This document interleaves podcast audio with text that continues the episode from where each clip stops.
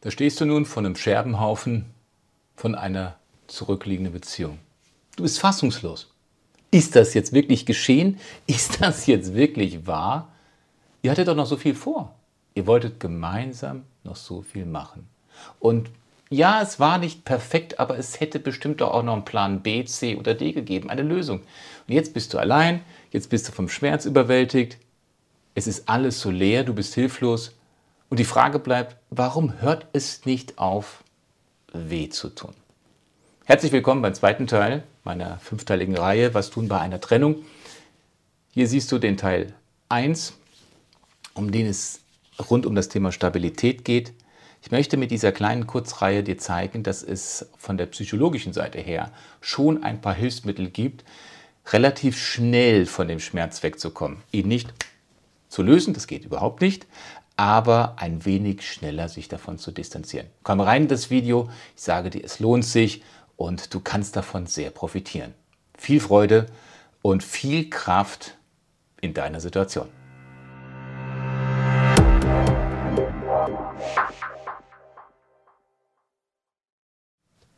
Vielen Dank. Ich sage immer wieder am Anfang meiner Videos vielen Dank für die Zeit, die du dir nimmst, dass du dich mit diesem Thema auseinandersetzt, dass du in diesen Kanal reinschaust. Vielleicht ist jetzt auch gerade auch noch der Punkt relativ günstig, dass du auch ein Like, ein Abo noch da lässt für als kleine Anerkennung für die Arbeit, die hier hintersteckt. Denn ich möchte dir helfen, zu erkennen, dass es von der psychologischen Seite her tatsächlich Strukturen, Ordnungen gibt um mit den Unwägbarkeiten des Lebens auch etwas besser fertig zu werden. Ein paar kleine Werkzeuge, die zwar nicht garantieren, dass das auf Fingerschnipsen weg ist, der Schmerz oder die Probleme, aber man kann etwas leichter damit, flüssiger damit umgehen. Und dafür ist die Psychologie eigentlich da.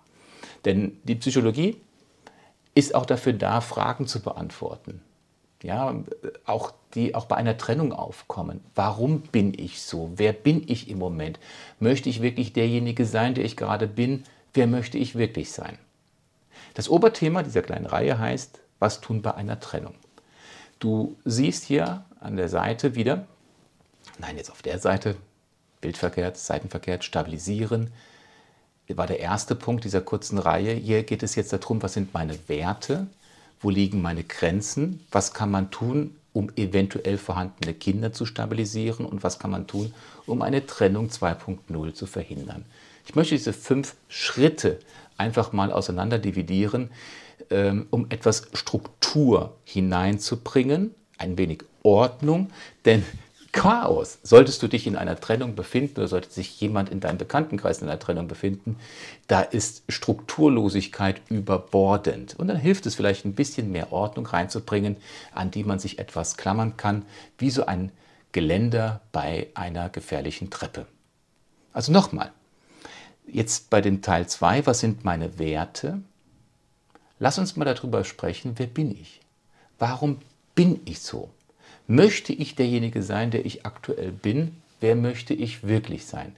Denn was hat das mit unseren Werten zu tun? Werte, wertvoll, was steckt dahinter? Wir befinden uns immer mehr in einer Hochglanzgesellschaft mit ihren vielen Mein Leben ist schön und bitte like mich Fotos. Hier wird sehr viel mit Fassaden gearbeitet, das auf den ersten Blick auf die eigenen Werten gar nicht mehr so viel Priorität und Gewichtigkeit gelegt wird. Wie die Lemminge laufen die Menschen immer mehr einem solchen Trend hinterher. Und wenn sie nicht genug Follower haben auf Instagram, dann wird, ist man immer mehr bereit, sich neue Follower zu kaufen. War ganz erstaunt.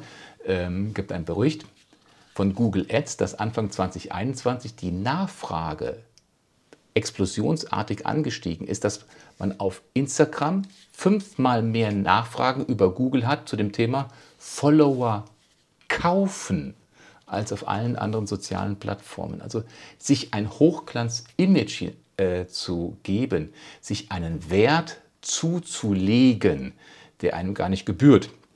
Es kommt immer mehr. Ist das aber der wirkliche Wert in einem Leben? Nochmal, damit wir überhaupt wissen, was hat das mit unserem Thema zu tun. Diese fünfteilige Kurzreihe befasst sich mit dem Thema, was tue ich nach einer Trennung. In dem ersten Teil haben wir über Stabilität gesprochen. Stabilität, das ist wichtig, dass ich erst einmal wieder ins Atmen komme, ins Leben zurückkomme. Und nun möchte ich mich mit dir über dein Lebenswerk unterhalten.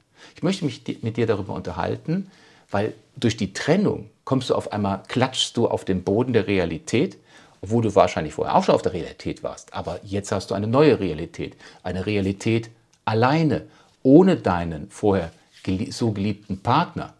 Vielleicht ist die Trennung ja durch eine Krankheit, durch, durch den Tod entstanden, durch einen Unfall oder auch durch eine gewollte Trennung deines Partners. Und nun stehst du vor einer neuen Lebensrealität. Und man fragt sich ganz klar, wofür lebe ich eigentlich?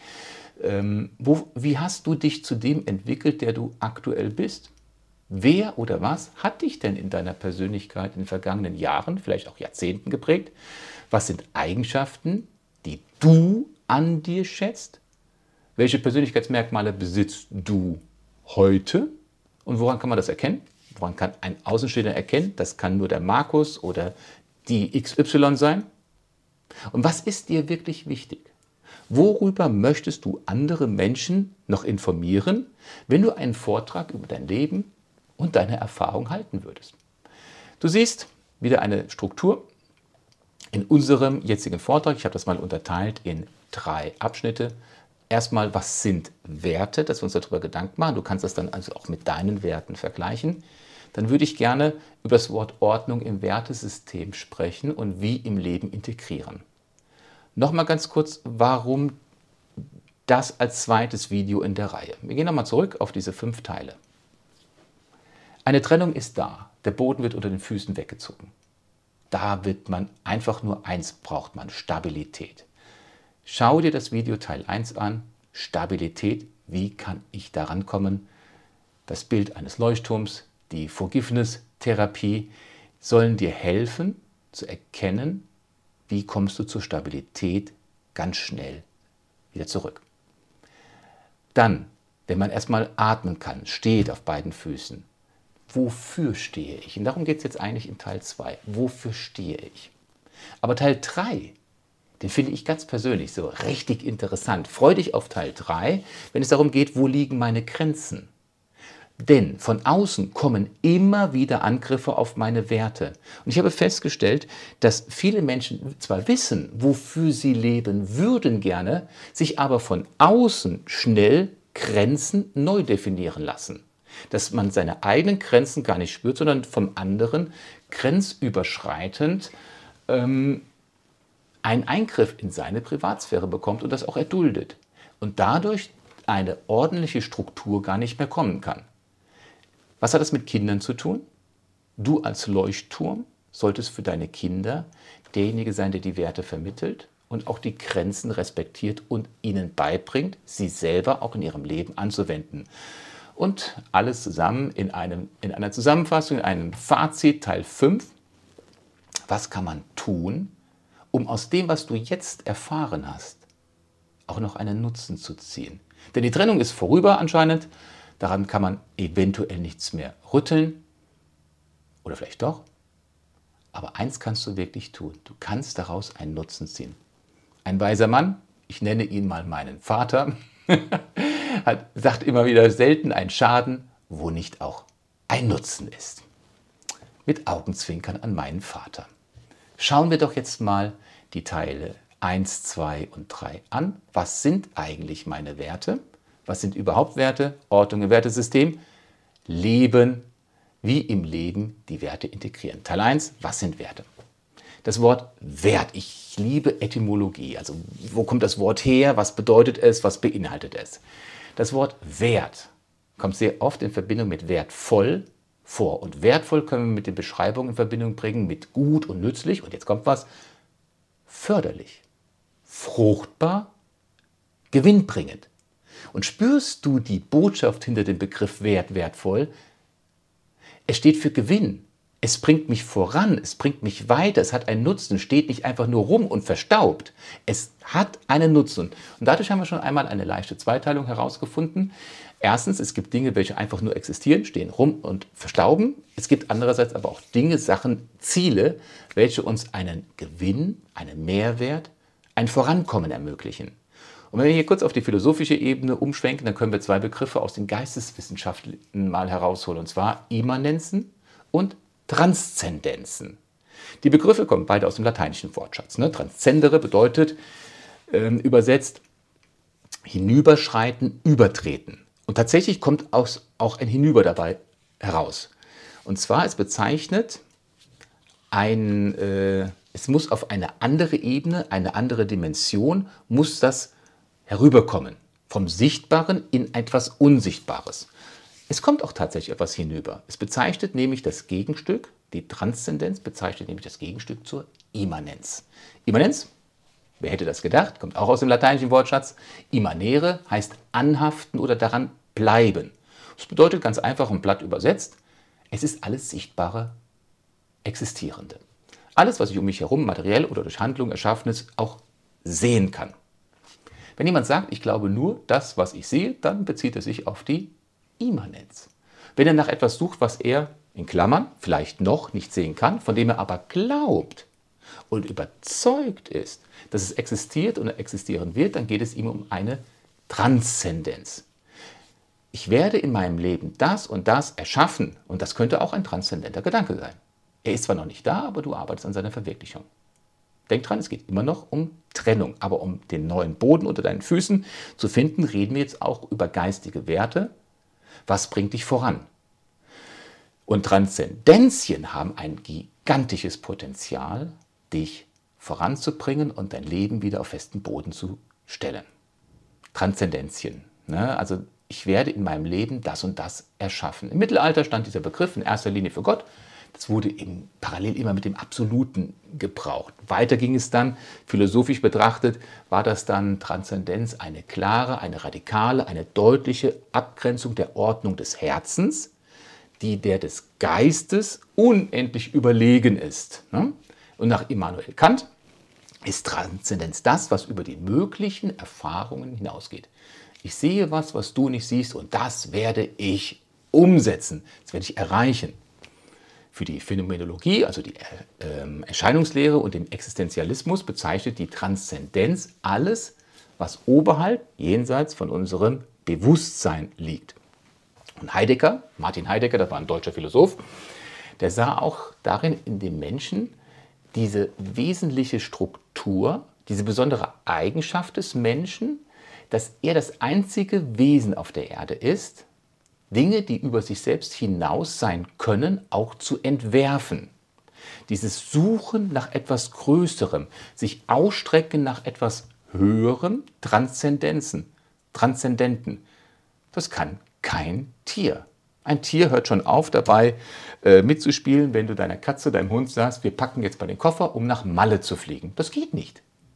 Und wäre man beim Faustkeil geblieben, dann wären dies immer noch eine immanente Welt.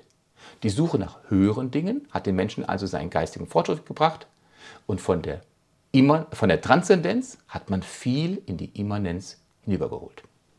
Wir sind immer noch bei dem Thema Trennung der Boden unter den Füßen weggerissen. Was sind meine Werte? Wofür lebe ich? Was sind meine höheren Werte? Wofür möchtest du morgen früh aufstehen? Und ich möchte dich mit, dieser, äh, mit diesem Ping-Pong-Spiel Immanenz, Transzendenz daran erinnern, wir stehen morgens nicht nur für materielle Dinge auf. Nicht nur, um den Porsche draußen abzustauben. Mit Augenzwinkern wir stehen auch für höhere Dinge auf. Und diese kleine Videoreihe befasst sich ja nicht umsonst mit dem Thema Trennung. Dein vorheriges Leben wurde durch die Trennung vollkommen auf den Kopf gestellt. Viele deiner vorherigen Werte sind nun einfach nicht mehr notwendig. Zumindest vorerst nicht mehr. Na, also Familiengemeinsamkeiten, Seifenblase. Kindererziehung wird ja nun eventuell nicht so ganz mehr möglich sein. Sinnliche Befriedigung, treue Liebe, Punkt, Punkt, Punkt. Deswegen lass uns mal in Teil 2 rübergehen, Ordnung im Wertesystem. Wie bringe ich nun Ordnung in mein Wertesystem rein? Wie sieht überhaupt mein Wertesystem aus? Komm, wir machen das mal, indem wir mal mehrere Schritte systematisch hintereinander eingehen. Mach dir erst eine Liste, ordne diese Liste nach Wichtigkeit, passen die Werte in mein heutiges Leben und welche Schritte möchte ich zuerst verfolgen. Mache dir eine Liste mit deinen persönlichen Werten. Ähnlich den zehn Geboten, die Bibel lässt grüßen, die begleitet uns ja nicht umsonst schon seit über dreieinhalbtausend Jahren in unserer Kulturgeschichte. Da muss schon etwas dran sein. Ähnlich den zehn Geboten sollten am Ende auch etwa zehn Werte auf deiner Liste zu finden sein. Aber was könnten das für Werte sein? Auf meiner Webseite siehst du mein Redemanuskript, da habe ich mal einige hingeschrieben. Abenteuer, Abwechslung, Ausgehen, Balance, Courage, Disziplin, Dankbarkeit, Maß, Mitgefühl, Harmonie, Genauigkeit, Familie. Ich habe das mal äh, alphabetisch geordnet. Hinten steht Zuverlässigkeit, Vertrauen, Verantwortung, Toleranz, Treue. Ich habe auch Transzendenz reingeschrieben, Kompetenz, Kreativität, Lebendigkeit, Leichtigkeit. Du siehst, es gibt ganz, ganz viele Werte was bedeutet das jetzt eigentlich, wenn man sich so eine Liste von den zehn für dich persönlichen Werten einfach mal aufschreibt? Ordne sie jetzt mal nach Wichtigkeit. Also jetzt bringen wir mal Struktur rein. Vorher war es ein Sammelsurium von Wörtern. Jetzt bringen wir Ordnung rein. Das heißt, am Anfang sollte der Wert stehen, der für dich in deinem Leben am wichtigsten ist. Guck dir diese zehn Werte mal an. Möchtest du Tugend, Maß, Ordnung, Ehrlichkeit. Was ist für dich ganz vorne? Erotik, Ernährung, Freiheit, Freiheit, Kreativität, Freunde. Was steht für dich ganz vorne? Danach der zweitwichtigste ne, und so weiter. Eine kleine Hilfestellung für die Rangfolge könnte sein, indem ich mir persönlich Fragen stelle. Ist es mir wichtig, eine gute Partnerschaft zu führen oder ist es mir wichtiger, erstmal mich abzulenken und beruflich voranzukommen? Viele Menschen notieren an erster Stelle Familie, Liebe, Gesundheit, aber für andere ist jetzt Freiheit und Selbstverwirklichung ganz am Anfang wichtig. Ordne sie, nimm dir also die Zeit. Diese Ordnung, dieses sich damit befassen, bringt dich auf einmal dir in eine Nähe zu dir selber, die du vorher überhaupt nicht für möglich gehalten hast. Du kommst mit, mir, mit dir in Kontakt. Und dieses mit dir in Kontakt kommen, das ist eine riesengroße Ressource durch die Trennung. Du warst vorher mit deinem Partner zusammen und warst sehr viel auf deinen Partner orientiert, vielleicht sogar fixiert. Und jetzt hast du auf einmal Zeit. Jetzt beschäftigst du dich auf einmal mit einer ganz unbekannten Person, mit dir selber. Dieses Video dient dazu, dich an die für dich wichtigste Person zu erinnern. An dich selber. Und deswegen, jetzt kommen wir in den nächsten, in den dritten Punkt. Passen deine Werte, die du jetzt aufgeschrieben hast, diese zehn Werte, passen die noch in dein heutiges Leben?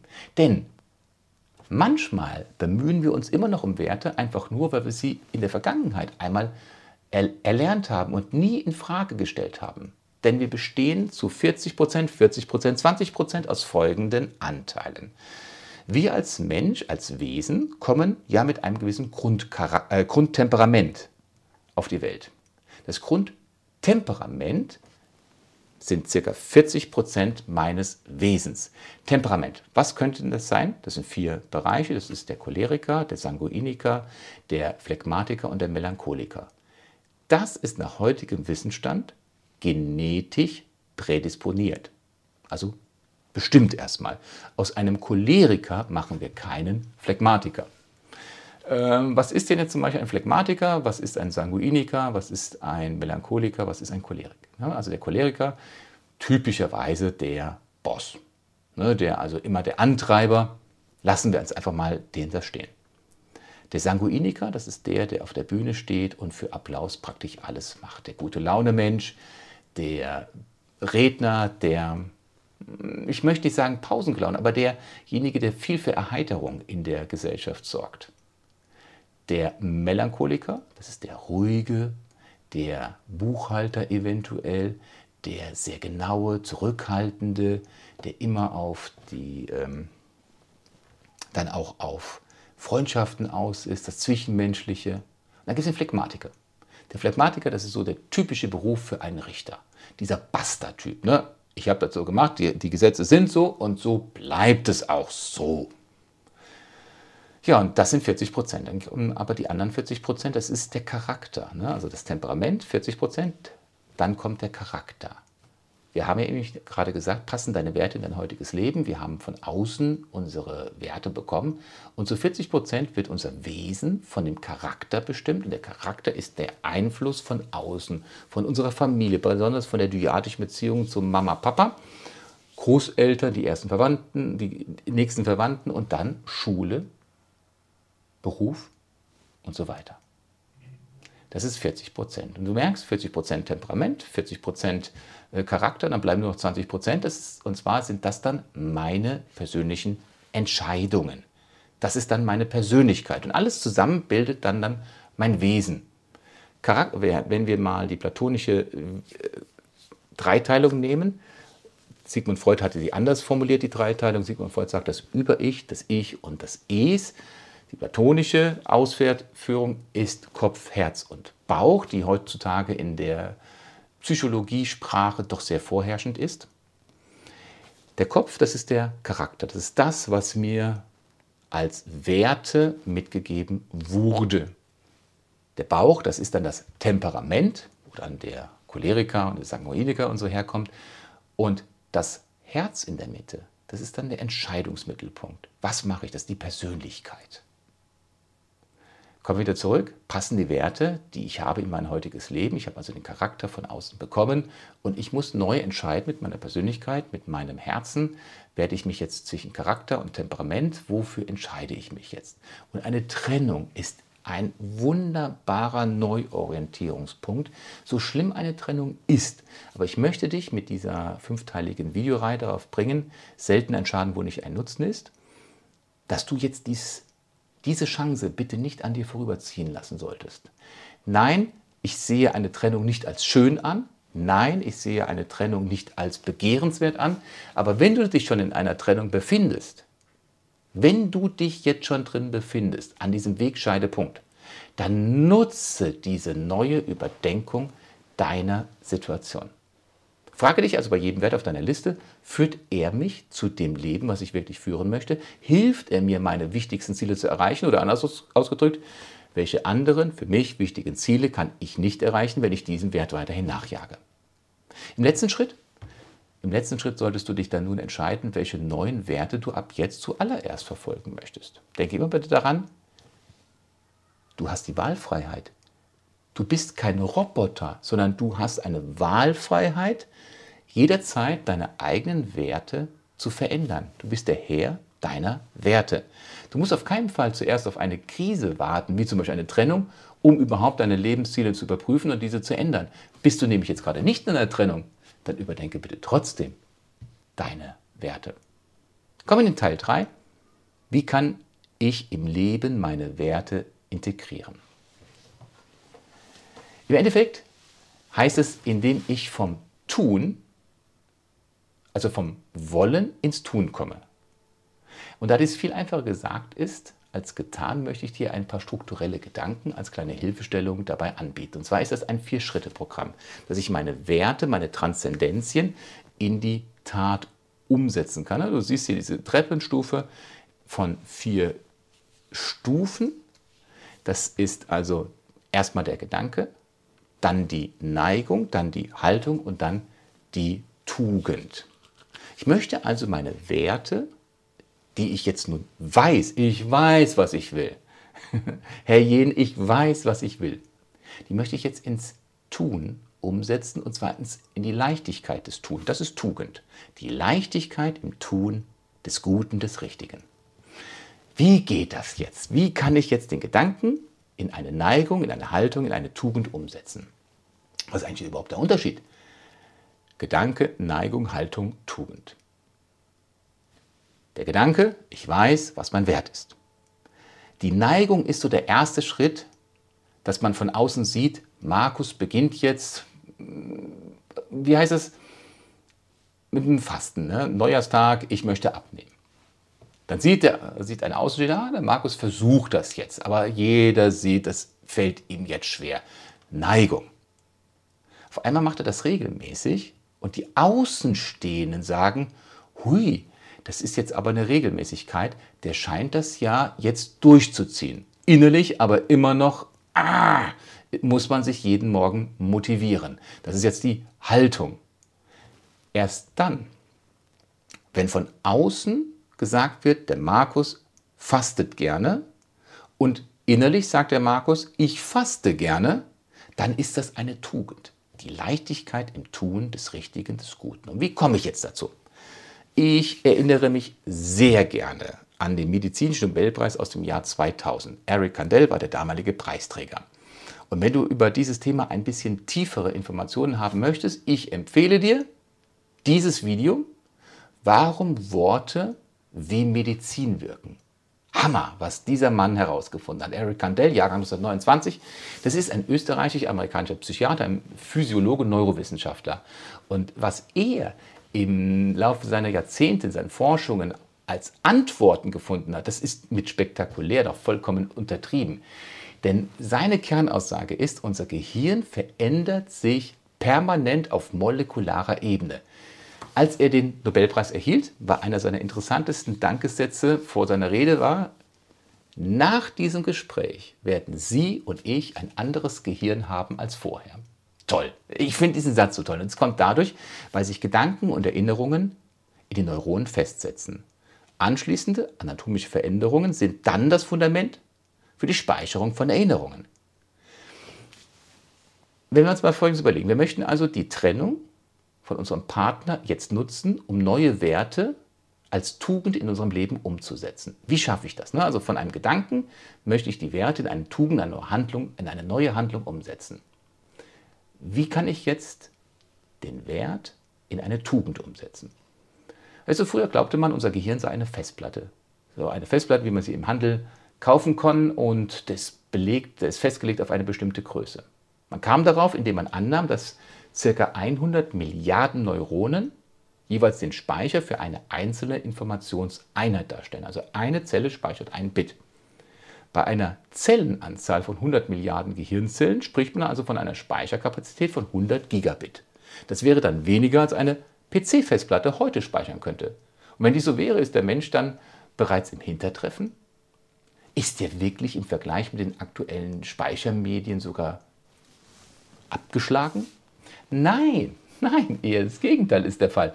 Denn der Mensch, und das sind die Forschungen von Eric Kandel, kann sich an viel, viel mehr erinnern, als er mit 100 Gigabit überhaupt, 100 Milliarden Gigabit überhaupt können, könnte. Kurz zusammengefasst, Eric Kandel fand heraus, das Gehirn kann sogar bis zu 1000 Mal mehr, vielleicht sogar noch mehr als 1000 Mal mehr an Informationen speichern, als man bisher angenommen hätte. Dann reden wir also von weit über 100 Terabyte an Daten überhaupt. Und auch das, wenn wir das so zugrunde nehmen, ist auch nur vage formuliert. Wie kommt man darauf und was hat das mit unseren Tugenden zu tun? Wie hat das, was hat das mit Trennung zu tun? Was hat das mit unseren Werten zu tun? Also, man hat herausgefunden, dass nicht in dem Neuron die Informationseinheit sitzt, sondern dann ein Neuron kann bis zu 1000 Synapsen bilden, Verbindung zu anderen Neuronen. Und dieses Bilden von Synapsen, nochmal das Wort, das Bilden von Synapsen ist die Grundlage allen Speicherns von Informationen. Und wenn das stimmt, was Eric Kandel herausgefunden hat, dann haben wir noch viele Jahre Vorsprung vor dem Computer. Was hat dies mit der Integration von Werten als Tugenden in unserem täglichen Leben zu tun? Oder anders gefragt, was passiert beim Lernen im Gehirn? Aus dem Zellkörper mit den beiden Fortsätzen, den Dendriten und dem Aktion, bildet sich die gesamte Gehirnzelle. Die Gehirnzelle kann im Unterschied zu den anderen Nervenzellen elektrische Impulse sowohl erzeugen als auch weiterleiten. Der Unterschied von den beiden Fortsätzen ist, die Dendriten sind die kurzen Fortsätze des Neurons. Sie empfangen Signale von außerhalb, also alle anderen Zellen, und geben diese Richtung Zellkörper weiter. Die Axiome sind dann die langen Fortsätze des Neurons und sie leiten die Informationen vom Zellkörper genau in die andere Richtung, raus aus den Endungen, zu den Endknöpfchen. Und diese Gehirnzelle kommuniziert jetzt nur mit anderen Zellen. Nehmen wir mal eine weitere Zelle, die von diesem Neuron jetzt eine Information erhält. Zwischen diesen beiden Zellen liegt ein Spalt, die Synapse. Die Synapse ist genau die Stelle, über welche die Verknüpfung zu einer anderen Zelle besteht, um mit ihr zu kommunizieren. Jetzt macht sie das aber nicht mit Hilfe von elektrischen Signalen, sondern sie wandelt das um in ein chemisches Signal in einen, und benutzt dafür einen chemischen Neurotransmitterstoff. Der wandert dann über den Spalt in die andere Zelle, dort wird das dann wieder in elektrischen Reiz umgewandelt und läuft dann weiter. Warum dies so umständlich bei jeder Zelle passi äh, Synapse passiert, das war bei den äh, Hirnforschern bisher noch unbekannt. Und das führte jetzt aber führt das doch eigentlich zu massiven ähm, Verzögerungen in Datenübertragung, oder? Denn wenn das alles elektrisch durchgehen würde und nicht erstmal in chemisch umgewandelt wird, das würde doch viel, viel, viel schneller gehen. Und die Frage ist ja, warum gibt es diese Synapsen? Und was hat das bei dem Umwandeln von Werten, vom Wissen in Tugend? Einen riesen Wissensvorsprung, wenn wir genau jetzt den Punkt wissen. Also, nochmal die Frage, warum gibt es Synapsen? Warum werden Informationen im Gehirn nicht rein elektrisch und damit viel schneller, ökonomischer transportiert? Ha. Eric Kandells Forschungsfrage war nämlich folgende und die beantwortet dann auch die Frage, warum ist das Gehirn so aufgebaut und wie komme ich von einem Wert in eine Tugend? Eric Kandel hat sich gefragt, wie verwandelt sich eine Kurzzeiterinnerung in eine Langzeiterinnerung? Was passiert im Gehirn, wenn eine Erinnerung lebenslang gespeichert wird? Eric Kandel fand heraus, dass sich die Synapsen bei der Entstehung eines Kurzzeitgedächtnisses, Kurzzeit, es geht jetzt um das Kurzzeit, anatomisch nicht verändern. Ihr Aufbau bleibt das gleiche. Alle Veränderungen beim Nutzen des Kurzzeitgedächtnisses finden nur auf biochemischer Ebene statt. Aber wenn man durch andauerndes, wiederholtes Training nun ein Langzeitgedächtnis produziert, dann, dann erst beginnen neue synaptische Verbindungen zu wachsen. Neue Synapsen. Die Neuronen im Gehirn sind nämlich darauf programmiert, einen Partner zu finden, um mit ihm in Kontakt zu treten. Die ureigenste Aufgabe der Neuronen ist es, neue Synapsen zu formen, um über diese dann Speicherinformationen zu übertragen.